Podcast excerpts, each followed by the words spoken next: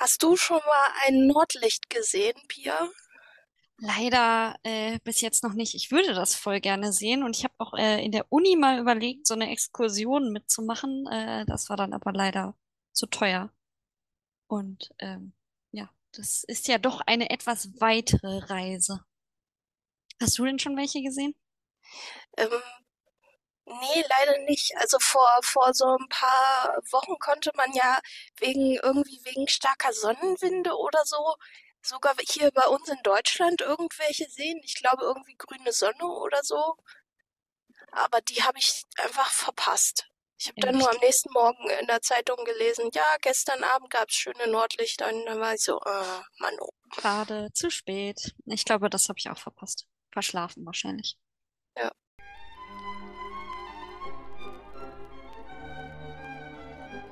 Kiste auf. Für den Raub der Mitternachtssonne.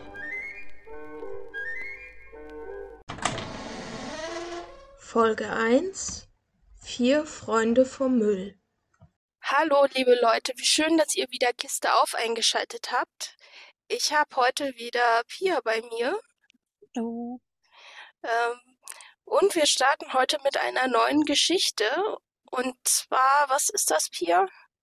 Wir starten mit äh, dem Raub der Mitternachtssonne und Teil eins. Vier Freunde vom Müll heißt das Ganze. Eine Kriminalgeschichte. Quasi. Ein wenig. Weißt du denn, was eine Mitternachtssonne ist? Das habe ich mich dann mal so gefragt, ähm, ob es das überhaupt gibt oder ob das auch so ins Reich der Mythologie fällt, so wie ein Zwerg halt auch. Ähm, also gehört habe ich das Wort wohl schon mal irgendwie. Also es ist irgendwie ein Wort, das, das es ja gibt, so, keine Ahnung, aber wo genau, außer jetzt hier, weiß ich gar nicht so richtig. Und eigentlich ist es ja, widerspricht es sich ja auch irgendwie selber, ne? Eine Mitternachtssonne, Mitternacht ist ja eigentlich eher dunkel, Ähm, die Sonne nicht so viel. ja, es widerspricht sich schön ganz selber, aber äh, wenn du den Polar, die Polarkreise übertrittst, entweder im Norden oder im Süden, dann gibt es äh, entweder zu Sommer- oder zu Wintersonnenwende einen Tag, wo die Sonne 24 Stunden lang nicht untergeht. Mm. Und wenn dann um Mitternacht die Sonne am Himmel steht, an ihrem niedrigsten Punkt, das ist dann eine Mitternachtssonne, Na, habe ich gelernt. wieder was gelernt. Ja. Und das ist die Sonne, die die Zwerge einfangen und in ihre Höhle sperren. Ah, ja, guck, das äh, muss ich sagen, ist gar nicht so bei mir angekommen. Irgendwie äh, finde ich diese Mitternachtssonne der Lofotenzwerge doch äh, ein wenig mystischer und merkwürdiger. Die hat ja so ein paar eigene Eigenschaften, würde ich sagen. Ja, zum Beispiel ist sie so klein, dass man sie in eine Höhle packen kann. Und auf, Ja, obwohl sie hell leuchtet und die ganze Höhle wärmt, kann man sie anfassen, ohne sich zu verbrennen. richtig. Ich habe mich gefragt, genau, ähm, zur Mitternachtssonne, wie die äh, Zwerge diese Sonne überhaupt einfangen äh, und in ihre Höhle bekommen und war eigentlich schon ganz gespannt. Ja, und dann war sie auf einmal da. Und ich habe es nicht gezeigt bekommen. Ja, Ähm, nee, es ja, wird äh, irgendwie vorausgesetzt. ja, Sie geht unter und dann ist sie da. genau. Vielleicht passiert es auch einfach. Vielleicht Oder kommt sie vielleicht von kommt sie selbst. von Ja, selbst. genau. Ja, Ah, ja, ja, genau. Also, um das ein bisschen einzuordnen, ähm, sind wir ja dann am Anfang in dieser Zwergenhöhle bei den Lofoten unterirdisch und die Zwerge beziehen quasi ihr Winterquartier, weil oben alles zufriert. Und das Ganze erklären sie ja in einem äh, schönen Liedchen, was geschmettert wird. Ähm, ja, und eigentlich wollen sie auch gar nicht so richtig, dass der Winter dann schnell vorbeigeht, weil äh, sie finden es, glaube ich, ganz gemütlich in ihrer Höhle mit der Sonne. ja, das sagen sie auch immer. Äh, lieber Winter, geh doch nicht so schnell vorbei. Ja, ich denke mir Weil so, da erhebe ich Einspruch gegen. ich auch, ich habe mir da so gedacht, wa- was ist so toll? Also ja, es kann gemütlich sein, aber ich glaube, nach einer Woche hätte ich keinen Bock mehr in so einer Höhle zu sitzen, würde gerne Sonne und Sommer haben. Wobei da, wo die äh, wohnen, da ist es wahrscheinlich auch im Sommer nicht besonders warm. Also ich habe das auch mal nachgeguckt und die Lofoten, die gehören zu Norwegen und die liegen auch jenseits des Polarkreises.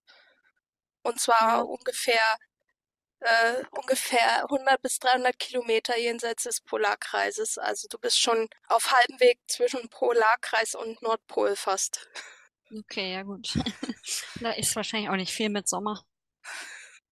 Zumindest nicht wie hier in Deutschland. Angeblich auch nur sehr dünn besiedelt und von Fischfang lebend. Ja. Ja, die Zwerge, ne? Also gerade im Winter sind die ja sowieso nicht zu sehen. Ja, aber sie mögen den Winter auf jeden Fall deutlich lieber als wir. Ja. Und dann ähm, hören wir ja aus dem Off so eine ähm, so eine äh, Stimme, Wenn der lange Winter über die Nordlande hereinbricht, holen Sie die Mitternachtssonne in Ihre große Höhle unter den Lofotenbergen und feiern ein Fest. Das ist der beste Zeitpunkt. die könnte man erstmal für die Erzählstimme halten, ne? Ja, das habe ich auch gedacht erst. Das hat mich auch also irgendwie ein bisschen verwirrt quasi fast schon so, weil, ja genau, wie du schon sagst, entweder ist das meist auch so bei diesen Puppenkistensachen oder auch generell, würde ich sagen, bei so Kinderfilmen oder wie auch immer, ist es dann eher der Erzähler, der halt so aus dem Off kommt, oder du siehst halt die Figur, die da irgendwie spricht. Ähm, aber ja, genau. Ja, auch was sie, äh, was äh, da gesagt wird, spricht ja erstmal für einen Erzähler, weil es wird halt beschrieben, ja, es wird Winter und dann ähm, versammeln die sich alle da und sie feiern ein Fest und dann hält irgendwann dieser König eine Rede und erst in dem Moment, wo er sagt, dann müsst ihr handeln, fragt man sich so ein bisschen, ähm, wer redet da und mit wem redet der eigentlich Ja. und was muss getan werden? Genau. Also ja, ich war da auch ein wenig äh, verwirrt, aber zumindest äh, mit wem gesprochen wird, wird ja dann doch auch relativ schnell klar, weil da so zwei, ja, ich fand sie ja doch robotermäßig, also ich glaube, es sollen auch Roboter sein, ja, zwei so Roboter in diese Zwergenhöhle schleichen. Ja, ich, ich finde diese Puppen von den beiden ganz toll, weil man, äh, man sieht halt, dass es äh, irgendwie künstliche Wesen sind, irgendwas Robotermäßiges, wie du sagst, aber man sieht halt auch, wo derjenige, der sie wohnt, ich will jetzt nicht vor, äh, vorgreifen, wo derjenige, der sie gebaut hat, wohnt. Er, er wohnt auf dem Müll Richtig. und hat sie halt literally aus Müll gebaut. Das sieht man. Ja. Er hat halt genommen, was er da gerade so hatte. Auf jeden Fall, das fand ich auch ziemlich cool so. Also der eine Arm von dem einen ist dann irgendwie so ein Schlaufendings, ich weiß gar nicht, wie man das nennt, aber aus so einer so ein Kehrblech, ne? Ja, Ja. genau, sowas. Und ähm, ja, die sehen schon ziemlich cool aus, die Figuren. Also, Das ist noch so ein Ding, was mir an denen gut gefällt, dass sie beide sehr unterschiedlich sind und man sieht, wofür sie gemacht sind. Der eine hat mehr so, äh, der eine hat halt, wie du sagst, ein Kehrblech und an der anderen Arm hat er einen Besen. Also der ist, soll wahrscheinlich eher zum Putzen Ja. da sein. Und der andere hat Werkzeuge als Arme. Also das ist äh, wahrscheinlich eher so der fürs Grobe. genau. Und ja, also sie stellen sich ja auch, glaube ich, selber vor. Oder Namentlich glaube ich nicht, aber Ja, sie sprechen ja. dann miteinander. Ja, okay. Also der ähm, eine von beiden hat irgendwas im Arm. Ich sag jetzt mal nicht Hand, äh, was er da in den Raum bläst. So eine Art Rauch und dann schlafen alle ein und dann fangen sie an miteinander zu reden. Genau. Ich glaube, sie sagen auch, dass sie ein, ein Schlaffix irgendwie benutzen, was eine Erfindung ist von, also von ihrem Auftraggeber quasi. Und äh, ja, bei dem einen fällt dann auch äh, sprachlich äh, direkt auf, dass er eine Affinität zum äh, schlechten Reim hat oder zum direkten Reim, wie auch immer man das nennen möchte. Ja, sein, sein Gegenüber meint dann auch gleich, und das, da ist wieder so ein Reim, dass mir die Zahnräder wehtun. Das fand ich sehr gut Ja. getroffen. Auf jeden Fall. Ähm, ja, da dann halt alle schlafen, ähm, ist es für die beiden dann auch relativ einfach, diese Sonne einfach ja, aus dieser Höhle rauszustehlen und mit der dann abzuhauen. Hm, Auffällig ist ja auch, sobald die beiden mit der Sonne durch die Berge gehen, ist die Sonne dunkel. Genau, ja. Das ist mir auch aufgefallen. Aber also es müssen schon sehr starke Roboter sein, würde ich behaupten. Genau, da habe ich mich dann auch erstmal gefragt, ne, also ob diese Sonne halt in dieser Höhle nur scheint oder von diesem Gesang oder wie auch immer. Das war, fand ich, also war mir zu dem Zeitpunkt noch nicht so ganz klar. Oder warum die jetzt dann aufgehört hat zu leuchten. Das wird ja später ein wenig erklärt. Aber die, die Zwerge wachen dann auch erstmal wieder auf, stellen fest, dass diese Sonne weg ist, niemand was mitbekommen hat und das Einzige, was zurückgeblieben ist, ist eine Schraube. Und äh, wir lernen dann das erste Mal, abgesehen vom König, äh, tritt so einer von den Zwergen so ein bisschen aus der Gruppe heraus und fragt halt den König, ob es Spuren gibt und ähm, wie das überhaupt äh, passieren konnte und so weiter und so weiter. Und während er so spricht, war mein Gedanke, Junge, pass mal auf, dass du nicht auf deiner Schleimspur ausrutscht. Ja, ja, die Schleimspur ist wirklich sehr, sehr lang, wie er da die ganze Zeit immer und untertänigster König und hier und da mein großer, großer König, so ungefähr. Also, wenn du den lassen würdest, ich glaube, der würde dem äh, König den ganzen Tag ein Ohr abkauen. Also,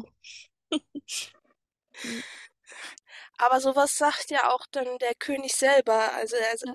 äh, irgendwie sagt der was von unfehlbar und dann sagt der König, also wenn ich so unfehlbar wäre, dann wäre die Sonne ja noch hier. ja, genau. Also der ist dann doch irgendwie reflektiert, ähm, so als König selbst. Was ich auch irgendwie ganz, ganz ähm, interessant fand, so, also ich finde, das ist oft bei den Puppenkist-Sachen auch so, man sieht halt die Hauptfiguren meistens direkt am Anfang schon so. Und das hatte ich da nicht so das Gefühl. Ich, also, ähm, Narvik, ne, kommt ja erst jetzt quasi. Und den sie, also ich, es wird vorher auch kein Fokus groß auf ihn gelegt irgendwie, ne? Also, Ich bin mir nicht ähm, mal sicher, ob man ihn überhaupt gesehen hat.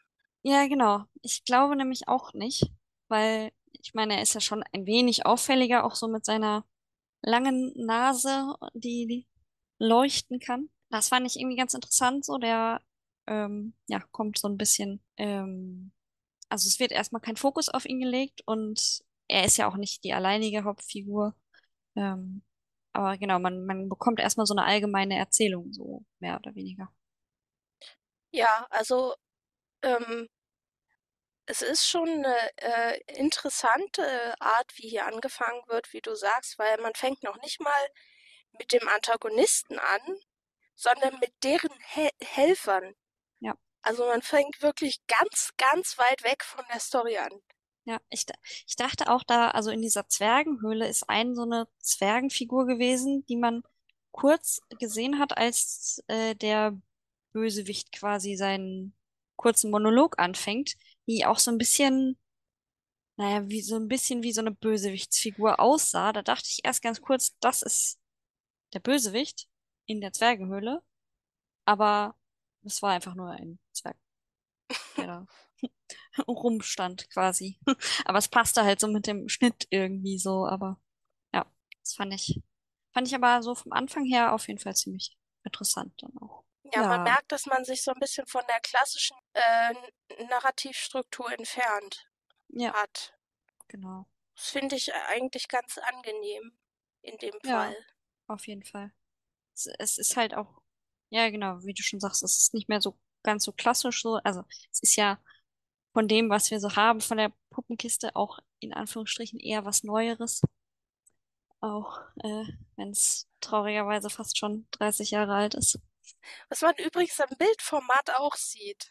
Ja, genau. Ähm, ja, wie schon gesagt, Narvik äh, ist anscheinend auch der einzige Zwerg mit einer Leuchtnase, was ich irgendwie ganz witzig fand.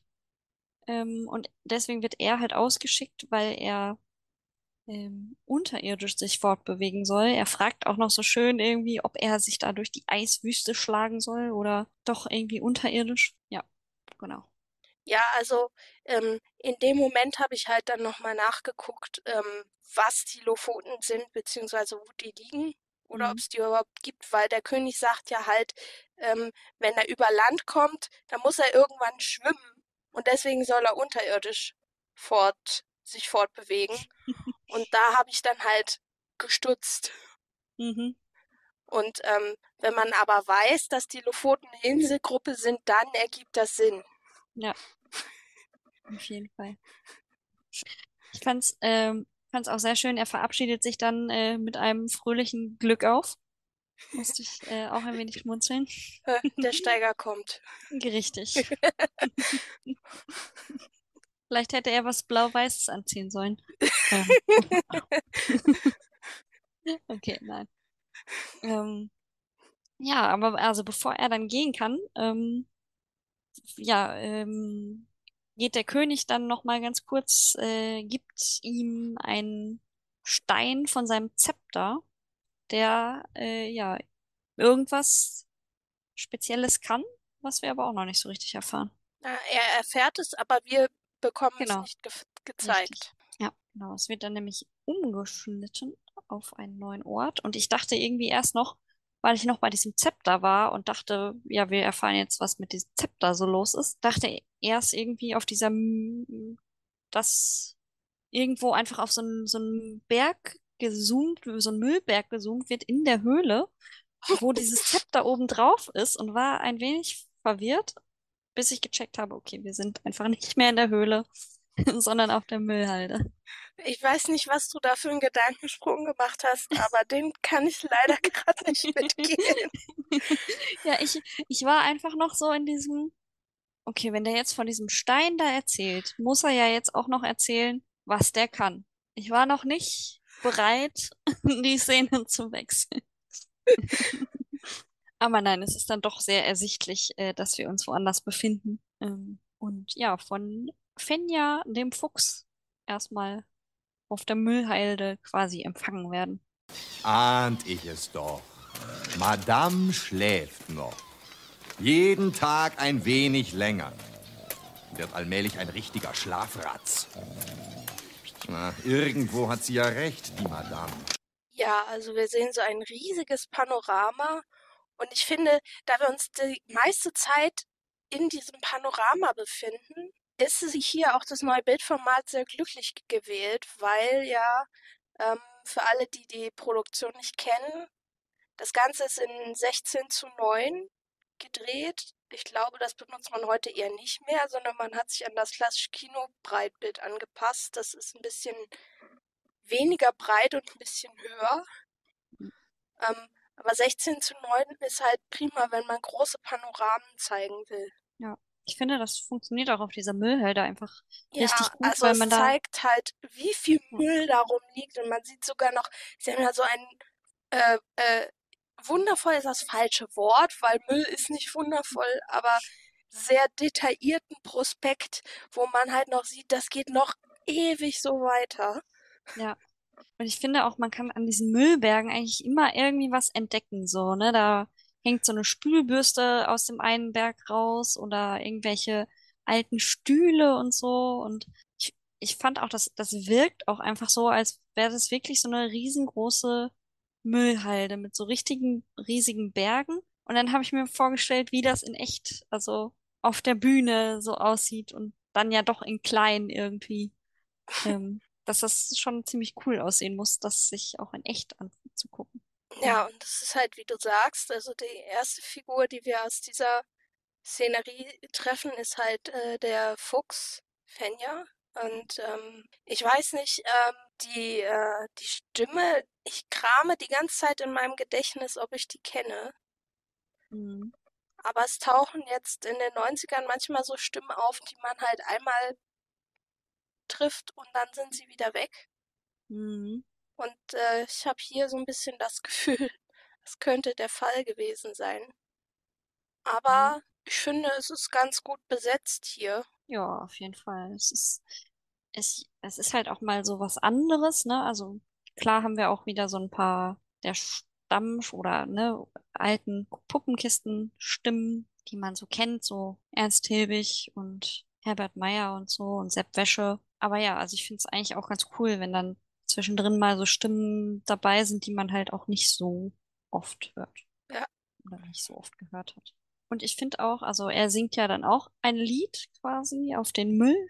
Ähm, und das finde ich tatsächlich auch ganz cool, weil es einfach auch mal so ein bisschen noch was anderes ist. So die Zwerge singen am Anfang ja ihr, ihren Zwergenlied und das ist, das finde ich, ist so ein typisches Puppenkistenlied. So dieses alle so im Chor und so von der Art her so. Und er, ich weiß nicht, ich fand das irgendwie, naja, was heißt rockiger, aber ich fand das einfach ein bisschen anders.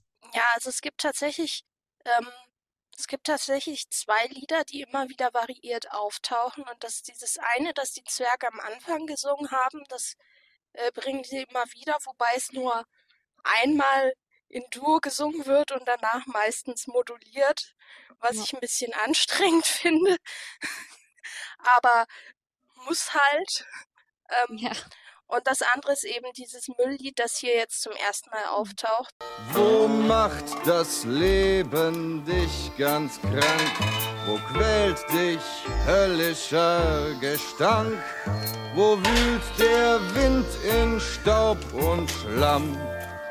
Und das ähm, wird im, immer so ein bisschen variiert, aber es wird danach nochmal von Sigi gesungen und dann später von allen zusammen, wenn sie durch den Ja. Müll ziehen, um was auch immer zu suchen. Erst suchen sie Sigi und danach suchen sie die Sonne. also da, das, also finde ich auch prinzipiell eigentlich ganz cool, dass du ähm, ein Lied am Anfang hast und das natürlich dann thematisch auch irgendwie wiederfindest, so im Laufe der Produktion quasi in abgewandelter Form. Ähm, ganz cool. Wobei ich habe tatsächlich ein bisschen gebraucht, um zu merken, dass dieses Lied, was Ja. Fenja singt, dass das, dass das auch dazu gehört, weil es wirklich sehr abgewandelt ist. Das, äh, das von Siggi und das von der Gruppe zusammengehört, das merkt man schnell. Mhm. Ja, genau. Stimmt. Das, also, ähm, ich muss sagen, dass es mir gar nicht so zwingend aufgefallen ist, dass das da auch zugehört. Also, ähm, ja. Ja, wir haben Ja. auch wieder einen Tonartwechsel und einen Tempiwechsel drin Mhm. bei Fenja. Ja. Und ja, Auf ja. jeden Fall äh, beschwer hat er einen ziemlichen Blues in diesem Lied. Er Ja. beschwert sich halt, dass er diese Umgebung überhaupt nicht mag und es stinkt und es macht ihn krank. Ein sehr wehleidiger Fuchs. Ja, aber es zieht sich ja durch. Definitiv. Mit äh, seinem äh, hübschen Gesang äh, weckt er dann ja auch äh, die nächste Figur quasi, Madame Olala, die in einer Waschmaschine schläft, was ich äh, sehr, sehr lustig fand irgendwie. Ja, die ist Also- gar nicht äh, amused davon, von äh, solcher Musik geweckt zu werden. Richtig. Vor allem fand ich auch die Dimension, also sie ist ja eine Ratte, ähm, die Dimension von Waschmaschine und Ratte war schon ein wenig äh, unpassend sozusagen. Oder von Ratte und Fuchs. Ja, vielleicht auch. Also im Prinzip füllt sie ihre Waschmaschine ja komplett aus, würde ich sagen. Ja, aber halt, wie sie sagt, sie kommt gut auf diesem Gelände zurecht und findet immer was zu fressen. Ja, das glaube ich ihr auch eher als dem Fuchs. Sie hat ja auch prompt was zu knabbern in der Hand. Ja. Ich glaube, es ist ein, ein Brötchen oder sowas, ne? Ähm, kann gut sein. Ich weiß es ehrlich gesagt nicht so genau. Und ja, die beiden unterhalten sich ja dann auch ein bisschen und äh, Fenja berichtet quasi von seinem größten Problem, dass er halt Hunger hat und direkt an Fuchs, du hast die Gans gestohlen, geweckt, äh, denkt und sagt dann halt, er hätte seit 125 Jahren keine Gans mehr gesehen. Ja, da wird er aber so ein bisschen zurechtgestutzt von der Madame. Ja. Aber bevor er sich da weiter reinsteigern kann, ähm, platzt dann halt so ein kleiner Maulwurf dazwischen. Ähm, der ist äh, total aus dem Häuschen, weil irgendwas in seiner Schlummerhöhle ist, was da nicht hingehört. Richtig. Er hat ganz irre Geräusche tief unter der Erde gehört. Und ich fand diesen Maulwurf, Siegfried, wie er heißt, ähm, auch also von der Figur her irgendwie wahnsinnig witzig, weil also ich glaube, er soll auch einfach so ein bisschen jünger als die anderen dargestellt werden, so. Und er hat halt so eine Cappy falsch rum auf und so ein, was ist es, so ein Unterhemd oder Top irgendwie an, so, so ein bisschen Ja, hast du gesehen, was draufsteht? Maul. Nee, Mole for Oder? President. Mole for Pre- Ich habe nur das Mole gelesen. Ja, guck. Ja, genau. Und das hatte, eigentlich fehlte da fast nur noch so, also vielleicht kommt das, wenn er noch ein bisschen älter wird, aber so diese ähm, Kette mit dem Dollarzeichen und die Sonnenbrille und dann wird der Rapper.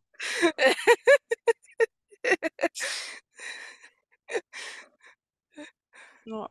Aber den, also die Figur, also diese Puppenfigur fand ich schon, fand ich irgendwie auch cool und ja, also es funktioniert halt auch, ne? Also man, man merkt, dass die auf jeden Fall jünger ist als die anderen, also auch so vom, vom Sprechen. Ähm, Ja, er wird ja auch sehr so aufgeregt. behandelt. Ja, und dann fand ich auch noch sehr witzig, also dass Fenja wirklich so bei jedem passenden Wort irgendwie an Essen denkt. Ich weiß nicht mehr genau was, aber wie Madame Olala, Ja, er Sagt sagt irgend, da äh? Sigi sagt irgendwas von ganz dahin. genau, stimmt. Und er dreht sich das so, dass er wieder an die Gans denken kann, die er vielleicht gerne essen würde. Ja, ähm, und sie beschließen dann auch, dass sie sich das mal anschauen wollen. Und bevor sie losziehen können, kommt noch die Möwe Hinrich Hinrichsen angeflogen und sie singt ein Liedchen. Meine Heimat ist das Meer, meine Freunde sind die Sterne. Über Rio und Shanghai, über Bali und Hawaii. Was singt sie denn da? Sie singt Seemann, deine Heimat, das Meer von Freddie Quinn. Ja. Und ja, im Laufe dieser äh, Puppenkistenproduktion habe ich festgestellt, dass diese Möwe ein sehr großer Freddie Quinn-Fan sein muss, weil er singt nur Lieder von Freddie Quinn. Was ich dann im Nachhinein wirklich sehr, sehr lustig fand. Aber sie passen auch zu dem ihm so. Er singt die ja so seemannsmäßig als Seemöwe. Er ist sowieso so als äh, er hamburgert und er ist so als, als Seemann aufgezogen. Ja, da habe ich auch erst überlegt, ob ich die Stimme irgendwie. Ja, das ist Arno kenne? Bergler. Ja, okay. Ja, Arno Bergler, den kann man kennen. Also wir haben ja gerade erst Lord Schmidtham besprochen, aber ansonsten Herr Mhm. Ärmel zum Beispiel. Stimmt. Ja, ja. Einiges an Puppenkisten. Oder Berliner wenn wir auch. beim Seemann bleiben wollen, Heiko zwei links, zwei rechts. Okay. Das kenne ich jetzt nicht. Ja, aber also ich muss sagen, dass äh, Hinrich Hinrichsen äh, eine meiner Lieblingsfiguren hier aus dem Stück war. Auf jeden Fall. Ja, ich finde Mhm. den auch absolut knuffig.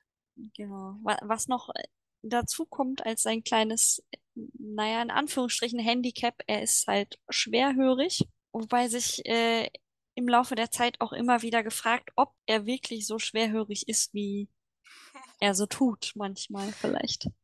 Ja, also ein meiner Lieblingsverhörer kommt ja jetzt gleich direkt am Anfang, weil, weil äh, er fragt halt, ähm, äh, ich glaube, er fragt es die Madame, wo, wo sie alle hinwollen und dann sagt Fenja, Wir suchen einen geheimnisvollen Gräber aus der Unterwelt. Kleber, Klunker, Geld. Also das muss ich sehen. Dann komme ich mal mit, nicht? Leute, Klunker und Geld. Ja. Er, er hört das auch alles so ein bisschen so, wie er das möchte. Und ähm, ja, an den wichtigen Stellen sozusagen hört er dann auch direkt so. Hat mich ein bisschen an so einen Hund oder sowas erinnert, der nicht mehr so gut hört, aber sobald du mit der wenn Leckerchentüte du fressen sagst. Dann ist, dann hören wir doch auf einmal wirklich gut. Ja, sie sind dann ja quasi vollzählig sozusagen, die Müllbande, und wollen diesem Gerät, Ge Gerät, dem Geräusch auf die Spur gehen. Und dann wird auch schon, ja, auf die, ich glaube, Fenja sagt es, auf die komische Bude verwiesen, auf die dann auch äh, die Kamera schwenkt quasi und das Ganze wird mit, ja, doch irgendwie gruselig anmutender Musik unterlegt, dass man schon so ein bisschen weiß, okay, da, da müssen in irgendeiner Form die Bösen sich befinden. Ja, oder da zumindest da stimmt was nicht. Richtig. Aber äh, bevor sie dann weiter nach diesem Gräber aus der Unterwelt suchen können, wird ja dann auch schon wieder umgeschnitten. Genau. Ähm, wir befinden uns dann im Inneren dieser komischen Bude und sehen erstmal, ja, ein Maulwurf-Mädchen, das mit, ja, einem Zwerg. Also wir wissen, glaube ich, zu dem Zeitpunkt noch nicht so richtig, dass er jetzt ein Zwerg ist oder wer er Ja, aber ist. anhand der Größe Aber, kann man es. ja, Also das ist ungefähr so groß wie das Maulwurfsmädchen. Hat Mhm. auch einen Bart, also man kann schon ungefähr davon ausgehen, Ja. dass es ein Zwerg ist. genau. Und äh, sie soll eigentlich auch gar nicht in dieses Labor, wo wir uns jetzt anscheinend befinden, und fragt nach Johann Wolfgang, weil ihr langweilig ist. Ja, und ähm, auffällig ist ja, äh, weil sie sagt, ähm, weil sie so einsam war die ganze Zeit, äh, er würde sie behandeln wie ein Giftzwerg. Da wird er sofort allergisch. Du bist manchmal ein ganz schöner Giftzwerg. Giftzwerg! Wer hat dir dieses Wort beigebracht? So, Niemand. Dieses, äh, dieses Wort ist verboten da. Ja. Ich f- finde, also ähm, wir erfahren ja auch, wie sie heißt. Äh, sie heißt nämlich Martha Mari, hm, was ich einen sehr interessanten Namen finde. naja, wer doppelt spielt, Richtig. Also die Anlehnung äh, an das Original ist, glaube ich, äh, durchaus da. Martha Mari, Martha Hari, paar Buchstaben. wer, wer das Original nicht kennt, äh, darf jetzt selber googeln. Richtig. Ein bisschen Arbeit äh, müsst ihr ja auch selber noch machen. Äh, auf jeden Fall ähm, in dem Moment, wo sie halt nachfragt, wo denn ihr Johann Wolfgang bleibt, wie sie es ausdrückt, weil sie äh, sich halt einsam fühlt, fällt ihm halt auch auf, dass sie schon lange wieder da sein sollten. Und dann fällt ihm auf, dass sie da hinten in der Ecke liegen und schlafen. Ja, das, äh, da dachte ich mir auch. Also, okay, du hast absolut keinen Überblick über dein Labor. Also, so riesig ist das jetzt auch nicht. Das hätte mal auffallen können, glaube ich. Aber gut. Sie wachen ja dann auch äh, auf und ja, ich glaube Ja, weil er spätestens. ihnen ein Buch vor den Latz knallt. Ja, stimmt. Und äh, ja, spätestens jetzt sehen wir ja, dass es äh, die beiden Roboter sind, die die Sonne gestohlen haben. Und ich glaube, die Sonne haben wir auch schon da im Labor. Nein, noch Haben wir die schon gesehen? Nee, noch nicht. Okay. Aber die Roboter sehen wir jetzt. Ja, und ähm, äh, der, äh, der Zwerg beschwert sich halt, warum die da schlafen, anstatt sich zu melden und ähm, fragt halt, ähm, wo sie ist. Und ähm, Blackie will halt das erklären. Da fällt dem dann halt auf, dass er auf einmal lispelt. Richtig. Nein, ich habe eine Schraube verloren. Genau. Also die Schraube, die in der Zwergenhöhle geblieben ist, ist anscheinend äh, gegens Lispeln oder verursacht das Lispeln, wenn sie fehlt. Genau, wir erfahren jetzt auch, dass die beiden halt Blackie Decker und Johann Wolfgang heißen. Und natürlich Johann Wolfgang auch der ist, der reimt.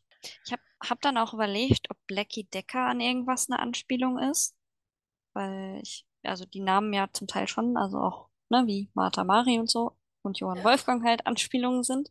Aber irgendwie ist nichts Ja, auch, eingefallen. auch ähm, Lalerich äh, war, war ein, äh, ein Gotenführer, äh, der wohl angeblich sehr gewalttätig war, was man aber nicht genau weiß, weil äh, beschrieben durch äh, Blicke von außen und so weiter und so weiter. Aber bei Blackie Decker komme ich auch wirklich beim besten Willen nicht darauf, wo das herkommen soll. Ich auch nicht. Also wenn ihr da draußen das wisst, gebt uns gerne einen Hinweis. Ähm, auf jeden Fall erklären die beiden halt jetzt, dass. Äh, nein, erstmal schickt äh, Lalerich, so heißt der Zwerg, äh, Mhm. schickt halt Martha Mari erstmal aufs Zimmer und dann erklären die beiden Roboter halt, dass die Sonne wohl. Sie haben sie mitgebracht, aber sie passte halt nicht durch die Tür. Genau, stimmt. Sie ist noch gar nicht im Labor, sondern unter einem Berg von Schiffsbüchsen versteckt. Ja. Genau. Und ja, Lalerichs Plan ist es dann jetzt erstmal morgen mit den Experimenten zu beginnen. Ja, und vorher sollen halt ähm, Johann Wolfgang die Sonne bewachen und Blackie soll den Gang breiter machen. Dann sind wir halt wieder bei den vier Freunden, die halt gucken wollen, was da für Klunker und Geld zu holen sind. Oder welches Ungeheuer da jetzt aus dem Müllberg steigt. Weil Hinrich hält es für ein verirrtes Unterseeboot. ja, genau. Und Siegfried für ein Ungeheuer. Und ich fand das auch ziemlich witzig. Also, ja, Narvik gräbt sich ja quasi aus seinem Tunnel auf die Müllhalde und es sah schon auch ziemlich witzig aus, wie er da so rauskam und ähm, ja, noch so ein paar Sachen so zur Seite fliegen quasi und er da sich hochbuddelt. Dann auch erstmal ganz dreckig vor den anderen Vieren steht. Ja, aber er ist, äh, er ist äh, sofort ganz wach und ähm, stellt sich ganz höflich vor und fragt erstmal, wo er ist, weil da hat er irgendwie total den Weg verloren, stellt er fest. Ja, genau. Ja, hat sich äh, vergraben, eindeutig. Ein wenig zumindest. Mm, Glaubt er zumindest. richtig. Aber im Endeffekt, so schlecht war er gar nicht, würde ich sagen. Ähm, unsere liebe Seemöwe stimmt dann auch noch mal ganz kurz äh, ein Liedchen an. Ähm, natürlich äh, von Freddie Quinn. Und dieses Mal singt er Du musst alles vergessen. Ähm, ja. Aber ja, also er, er, er singt nur sehr kurz, weil Narvik dann auch äh, seine Mission erklärt. Und ähm, da kommt wieder ein schöner Versprecher, also nee, nicht Versprecher, Verhörer von Hinrich, weil als Narvik von der Mitternachtssonne spricht, hört Hinrich splitternackt vor Wonne. Was ich auch sehr schön fand. Naja, Also, das ist dann halt so ähm, Kinderhumor, ne? ja, so, ja, so ein bisschen schon. Aber manchmal mag ich auch Kinderhumor. Na, auf jeden Fall ähm, ist Fenja dann doch so ein bisschen skeptisch oder ich weiß nicht, wie man es, vielleicht kann man es auch paternalistisch nennen, weil er erklärt ihm dann erstmal, ähm, du musst die Sonne doch nicht auf dem Müll suchen, sondern die Sonne ist das blasse, runde Ding da oben am Himmel. Genau. Und da sagt Narvik halt, ja, okay, das ist halt die Menschensonne. Wir haben unsere eigene Mitternachtssonne. Und ja, jetzt erfahren wir dann auch im Endeffekt, was es mit diesem Stein, den er mitgenommen hat aus der Zwergenhöhle, was es damit auf sich hat. Das ist nämlich ein Splitter der Mitternachtssonne und der, also irgendwie erklärt er das so, dass er sich erwärmt, wenn es in der Nähe der Originalsonne quasi ist. Aber im Endeffekt leuchtet er halt auch. Also gut, aber anders wäre das jetzt auch äh, nicht so gut darzustellen, ähm, wenn er sich nur erwärmen würde. Ja, und das ist wohl auch der Grund, warum er ausgerechnet da äh, sich hochgegraben hat, weil wohl vor kurzem wäre dieser Stein warm geworden. Da wollte er nachsehen. Passend zu warmen Steinen singt Hinrich dann kurz brennend heißer Wüstensand. Auch von Freddie Quinn. Du hast deine Hausaufgaben gemacht. Richtig. Ich habe zwischendurch gedacht, irgendwie sind diese Lieder so, als könnten sie irgendwie von außerhalb der Puppenkiste stammen und habe dann angefangen, äh, Liedzeilen zu googeln und bin dann, ja, bei den ersten drei Liedern bei Freddie Quinn gelandet und dachte mir dann, okay, das äh, kann kein Zufall sein und habe mir dann nochmal alle Lieder, äh, die Hinrich so singt, angehört. Und sie sind tatsächlich einfach alle von Freddie Quinn. Er ist wohl ein großer Fan. Hört man halt so auf Versehen, ne? Ja, vielleicht. Ja, aber ich finde, sie passen halt auch sehr gut so einfach zu der Möwe. Ja, Es erzeugt ähm, halt, also manchmal nimmt es schön die Spannung raus, manchmal ist es einfach witzig. Ja, Und das rundet die Figur so schön ab. finde ich auch. Genau, die vier beschließen dann auch, dass sie ihm halt helfen wollen. Und dann finde ich sehr schön, dass ähm, Madame Olala vorschlägt, sie könnten ja alle bei ihr zu Hause das besprechen. Sie hätte da eine schöne Waschmaschine. Und da habe ich mich ein wenig gefragt, ob das nicht ein kleines Platzproblem geben würde, wenn sich alle in der Waschmaschine versammeln wollen. Na, ich glaube, sie meinte eher davor, aber Ich glaube auch. trotzdem. Ja, und dann sind wir wieder im äh, Labor, wo der, äh, wo der äh, Lalerich so einen kleinen ähm, Machtrausch hat, kann man sagen. Ein wenig. Auf jeden Fall, ähm, auf jeden Fall, ähm, er redet so ein bisschen mit sich selbst. Wahrscheinlich nicht, weil er mit sich selbst redet, weil er verrückt ist, sondern weil wir irgendwie wissen müssen, was Phase ist. Ähm, Er hat, er hat ein wenig das äh, Problem aller Bösewichte. Äh, es ist zwar noch nicht ganz dieses, der Bösewicht erklärt dem Helden seinen Plan, ähm, aber ja, auch eher muss in gewisser Weise ja seinen Plan erklären, was Bösewichte halt so tun. Ne? Auf jeden Fall erklärt, äh, bekommen wir jetzt erklärt, dass er halt die Sonne als unerschöpfliche Energiequelle nutzen will, um mit ihrer Hilfe aus Müll Gold zu schmelzen. Und dann kommt halt dieser Satz, den er, glaube ich, noch ein paar Mal wieder sagt. Müll gibt es im Überfluss und bald werde ich Gold im Überfluss haben und dann, dann gehört mir die ganze Welt. Habe mich da auch ein wenig gefragt, okay, das, äh, hm, ob das so, also wirklich funktioniert im Endeffekt. Also da muss er ja schon ganz schön getüftelt haben oder diese Sonne muss wirklich sehr, also gut, es ist ja auch eine spezielle Sonne. Ja, aber man sieht ja hinterher auch, wie der Müll da liegt und wie er das quasi probiert, äh, ich glaube so im letzten Teil. Und das fand ich schon sehr lustig, die Vorstellung, wie man aus so äh, Plastikflaschen und sowas und dem ganzen Müll Gold machen möchte. Na, die einzige Art, wie du rein theoretisch daraus Gold machen könntest, wäre, wenn du aus dem Plastik wieder Erdöl machen könntest und das dann verkaufen. Das, Aber ja, wenn du die Formel gefunden hast, dann musst du nicht mal das Öl aus dem Plastik ziehen. Du kannst einfach die Formel verkaufen und dann hast du auch. ausgesorgt. Ja. Ja. Ich erinnere mich noch äh, ziemlich gut, dass ich habe diese Serie sehr gerne geguckt als Kind, aber immer wenn er diese Ansprache gehalten hat, dann habe ich echt scheiße Angst gekriegt. Das glaube ich. Also, ähm, ich finde den auch So ein kleiner schon, Giftzwerg, der die ganze Welt. Hm, ja. nee, Hm.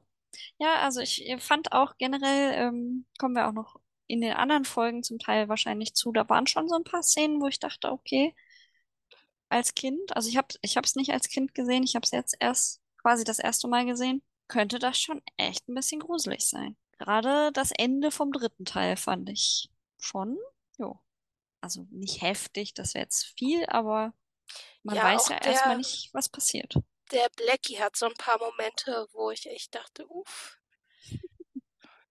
Ja. Möchte ich nicht draußen auf der Straße treffen. Nein, genau. Im Labor sehen wir jetzt dann auch noch ähm, den Johann Wolfgang, der da wieder vor sich hin dichtet. Nee, der Ähm, ist nicht im Labor, der steht ach so, draußen vor der Höhle und an diesem Berg von Dosen, wo sie die Sonne drin versteckt haben. stimmt. Der soll die ja bewachen. In meinen Notizen steht hier was vom Labor. Das äh, hat mich ein wenig verwirrt. Aber genau, er soll dann äh, lieber weiterarbeiten und bewachen, anstatt zu dichten. Ich finde es ganz äh, lustig. Man findet immer wieder so, ähm, so Momente, wo halt äh, die äh, Namensgleichheit zu Goethe wirklich richtig aufgegriffen wird, wo er dann äh, irgendwelche Goethe-Zitate nimmt und verwurstet. Und das ist halt, halt hier auch der Tor, äh, der Fall, weil er setzt, er steht da und versucht irgendwas zusammenzubasteln. So, hier stehe ich nun, ich ähm, müder, ich äh, armer, ich äh, man weiß natürlich, wie es weitergeht, aber dann platzt halt Lalericht dazwischen. Richtig. Ja. Ja. Ja. Also ich finde das generell ziemlich cool, so mit diesen Anspielungen, Namensanspielungen einfach an die Figuren, auch mit äh, Martha Mari und so. Also man weiß bei ihr dann schon so ein bisschen, okay, in welche Richtung könnte es gehen mit der Figur, wenn man das Original halt kennt. Ja, und auch Johann Wolfgang, der da sich die ganze Zeit einen zusammendichtet. Ähm, ja, ganz schön. Ja, wir sehen dann halt, äh, dass die, ähm, dass die Gruppe um Madame Ulala und Navik den Sonnenstein jetzt Hinrich um den Hals gehängt hat und versucht, ihm den Auftrag zu geben, mit diesem Stein nach der Sonne zu suchen. Ja, und sie müssen ihn, damit er das auch versteht, alle zusammen einmal anschreien. Und er fragt sich dann natürlich, äh, warum sie denn eigentlich alle so schreien. Das könnte er jetzt ja gar nicht verstehen. Ja, aber immer ein bisschen nervös, diese Landratten. Ne? Ja. Ja, ähm, genau, Hinrich fliegt dann wahrscheinlich los, ähm, aber wir wechseln nochmal die Szene und finden uns dann im Zimmer von Martha, Mhm. die ein Buch liest. Oder Seiten eines Buches. Ja, so wie ihr Zimmer eingerichtet ist und wir sehen es später auch mal. Du kannst es auch im Hintergrund sehen. Es liegt auf ihrem, äh, am Fuß äh, nicht am Fußende, am Kopfende von ihrem Bett liegt eine Titelseite. Die kann Hm. man sehen. Es ist so dieses typische Bastei-Cover, wobei wahrscheinlich nicht Bastei-Lübbe draufsteht wegen Markenrechten, aber es ist ziemlich gut nachgemacht. Ja. Also, ich, äh, da das Ganze seitenweise über den Müll flattert, vermute ich, dass sie nicht einfach äh, Bücher liest, sondern dass sie ähm, Heftliteratur liest. Es Ja. kommt ja auch dann, ähm, kommt ja dann auch der äh, Giftzwerg rein und meint, äh, sie soll nicht immer diese Schundliteratur lesen. Aber sie kann ja auch immer nur einen Teil lesen und fragt sich dann, ob der Prinz irgendwie die Prinzessin bekommt oder so. Und ja, also fand ich schon, schon ganz witzig auch diese Vorstellung, dass sie immer nur diese einzelnen Seiten liest und vielleicht auch öfter und dann immer am Ende da steht und sagt, geht das denn jetzt weiter? Ich glaube, es hat so viel Spaß gemacht, diese Szenen zu, diese paar Sätze zu schreiben. Ja. der, weil das, das sind ja wirklich echt grottenschlecht. Oh ja. Äh, der Sigi liest ja später auch noch mal sowas. Mhm. Ich weiß nicht, kennst du, kennst du Doctor's Diary? Vom Hören sagen. Okay, da gibt's auch ähm, so Szenen, wo auch so eine, also ähm, so diese, diese Erotik-Heftchen, Schundromane ja nachgespielt werden, so in so einer Traumsequenz und so. Und das hat mich ein wenig daran erinnert, weil das auch wirklich wahnsinnig äh, schnulzig und also ja, Schund ist. Ja, ich habe mal ein äh, Seminar gemacht, ähm, also teilgenommen über, über Trivial- und Heftliteratur. Und da haben wir halt aus jedem Fach einen Roman gelesen und als wir dann, wir hatten wir dann halt auch ein, eine Sitzung zu Liebesroman und eine zum Adelsroman und eine zum Arztroman und das war halt alles, also natürlich war der Abenteuerroman und die Science Fiction waren nicht viel besser, aber da konnte man sich wenigstens ein bisschen drüber ablachen, aber bei Adel und Arzt und Liebesroman bist du einfach nur, stehst einfach nur da und denkst dir so, what? Wer liest das? Das Aber- glaube ich auch. Irgendjemand am anderen Ende schreibt dann halt äh, zehn Stück davon im Monat und zahlt davon seine Miete. Also fand ich auch faszinierend.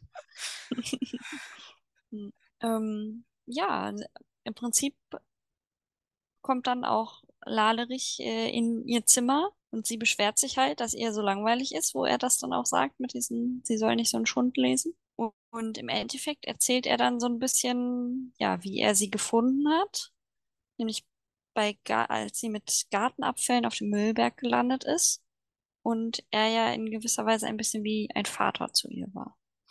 Ich finde es so ein schönes Detail, dass er sagt, dass sie auf einer Weichspülerflasche gesessen hat, Ja. als er sie gefunden hat. Ja. Ja, auf einer Weichspülerflasche und ein Lied gesungen. Ja, Und den Mond angeguckt. Genau. Ich kann mir das auch so richtig vorstellen. Also diese, diese Figur ist ja sowieso auch, also sie ist halt einfach an ihr Original angelehnt, so, auch, auch vom Kostüm her, finde ich, ne? Sie hat so eine, so, so Pailletten-Glitzer-Kram an und so. Naja, also Ja. um, ans, Ja. um kostümmäßig ans Original angelehnt zu sein, ist das Ja. hier doch zu sehr Kinderfernsehen. Ja, okay, ja.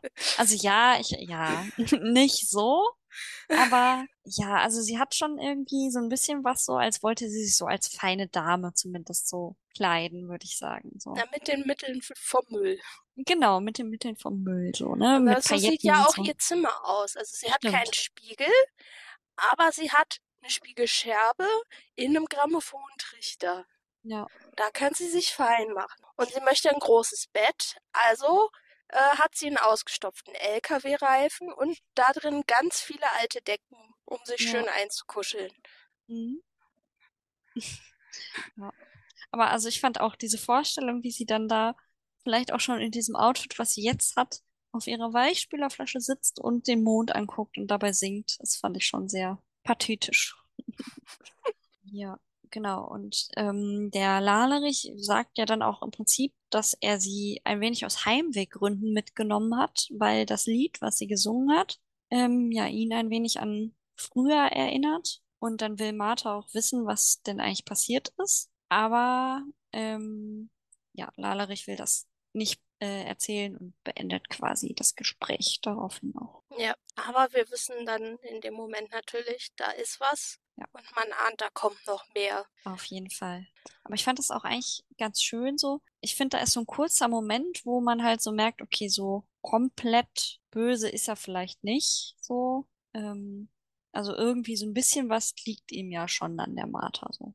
Zumindest in dem Moment. Ja, aber er macht dann ja halt auch, als sie nachfragt, macht er direkt dicht und dann meint er nur, ja, gedulde dich noch ein paar Tage, dann kommt, kriegst du auch wieder Gesellschaft und äh, lies nicht immer diesen schon vom Müll und dann geht er. Ja, und wir sind dann äh, wieder bei unserer singenden Möwe Hinrich, die über die Müllhalde fliegt und dabei zum ersten Mal Junge komm bald wieder von Freddie Quinn singt. Das Lied singt er nämlich tatsächlich auch ein wenig häufiger noch. Insgesamt tatsächlich dreimal. Ich habe gezählt. ähm, und er beschwert sich dann auch, dass dieser Stein, den er da um seinen Hals trägt, jetzt äh, doch sehr schwer ist. Mhm. Und er will dann halt auch, er macht nur, meint, er macht nur noch eine Kurve und dann fliegt er nach Hause. Natürlich ähm, fängt dann, kurz bevor er abbrechen will, der Stein an zu leuchten. Und ja, ich weiß gar nicht, ob vor lauter Aufregung, aber auf jeden Fall macht er dann eine Bruch Bruchlandung auf den alten Fischbüchsen. Ja, und ähm, fängt sofort an zu zittern wie ein Rohrspatz. Richtig. Er hat nämlich eine Fischallergie und äh, muss niesen und ja, rastet quasi komplett aus. Hast du dir, äh, hast du mitbekommen, was er über seine Fischallergie gesagt hat? Nee, nicht so richtig. Er hat gesagt, er hat die schlimmste Fischallergie zwischen Sylt und Feuerland. Es ist sowieso ziemlich, also als Seemöwe doch recht schwierig mit einer Fischallergie, würde ich sagen. Wahrscheinlich ist er deswegen nicht so richtig am Meer. Ja, er, er trifft dann auf äh, Blackie, glaube ich, der Hinrich äh, verscheuchen will. Und der sieht im Prinzip nur seine roten Augen und hält die so für rote Gespensteraugen. Ja, Und, ja. ja. Er sagt irgendwie was von Geist eines Mörderwals oder so. Ja. Sehr, sehr bildliche äh, Gruseldarstellung, die er da so hat. Ja, aber wenn man sich das Größenverhältnis vor Augen führt und dann halt, es ist Nacht und ähm, Hinrich ist ganz alleine und dann kommt auf einmal aus dem Dunkeln erstmal die Drohung, Verpiss dich, du zahnloser Flattermann, sonst fitzt es was. und dann diese roten Augen, da hätte ich auch Schiss. Ich auch. Ähm, und Hinrich, äh, ja, äh, haut dann auch äh, schnurstracks wieder ab und fliegt zu den anderen zurück und berichtet denen dann ganz aufgeregt von seinen Erlebnissen. Ja, wobei im ersten Mal ist das so ein ganz schönes äh, kommunikatives Durcheinander, bis halt dann erstmal der Navik fragt, haben Sie die Mitternachtssonne entdeckt? Worauf Hinrich halt meint, ja, du hast ja Humor, Junge, natürlich habe ich mich erschreckt. Mhm, genau. Und er, er erzählt, glaube ich, auch erstmal ganz viel, bis er dann so in so einem Nebensatz irgendwie erwähnt, dass dieser Stein halt geleuchtet hat. Nee, nicht mal das sagt er, sondern äh, er sagte was davon, dass ähm, äh, Augen ihn angeglüht hätten und äh, die anderen sind sich halt nicht so sicher über die Details. Aber Madame meint halt, feststeht, irgendwas hat geglüht und Fenja meint, dass ihr äh, der Stein, was sonst. Ja, Und also Hinrich sagt das nicht. Er sagt nur, äh, dass da alles voll mit äh, Fischdosen mit Stinkresten war. Also das sagt er, aber er sagt nicht, dass der Stein geleuchtet hat. Da kommen die anderen irgendwie von selber drauf. ja. De er hat deutliche Prioritätenverschiebung bei ihm. Definitiv weg vom Stein. Er sagt ja auch, diese Augen wären so groß wie Positionslampen gewesen. Also er ist schrecklich traumatisiert. Aber hallo, dass der überhaupt noch mitkommt später. Ja, und im Prinzip sind wir mit der Entdeckung durch mit dem ersten Teil. Ja, ja. Es geht jetzt ins Pläne schmieden, aber das bekommen wir nicht mehr mit. Genau. Klappe geht zu. Klappe zu, Vorhang zu, Kiste zu. Fandst du das denn äh, gelungenen Einstieg in die neue Geschichte? Ja, auf jeden Fall. Also, ähm, ich fand den Anfang gut, mit diesem, ne, mal so ein bisschen was anderes zu machen, erzählerisch. Ich finde die Figuren ziemlich cool eigentlich. Insbesondere Hinrich.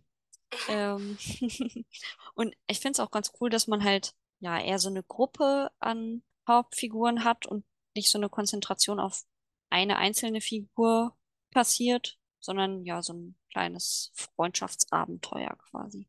Ja, das stimmt. Also es ist zwar am Anfang einer, der rausgegriffen und losgeschickt wird, aber der wird schnell in eine andere Gruppe intrig- integriert und auch auf der anderen Seite ist es ja eher eine Gruppe, Ja. die agiert, auch wenn die Gruppe sich, äh, wenn sich da immer mehr die Dynamiken verschieben, aber dazu kommen wir ja dann noch. Ah, ich denke, dann dürfen wir gespannt sein, wie es weitergeht und machen für heute erstmal die Kiste zu. So Bis in zwei Wochen. Tschüss. Tschüss. Die verwendeten Geräusche stammen von der Website salamisounds.com. Der Podcast Kiste auf ist ein reines Hobbyprojekt. Wir wollen mit diesem Podcast kein Geld verdienen und haben keinerlei Verbindung zur Augsburger Puppenkiste oder zum Hessischen Rundfunk. Wenn ihr über uns auf dem Laufenden bleiben wollt, besucht uns auf YouTube, Twitter oder Instagram.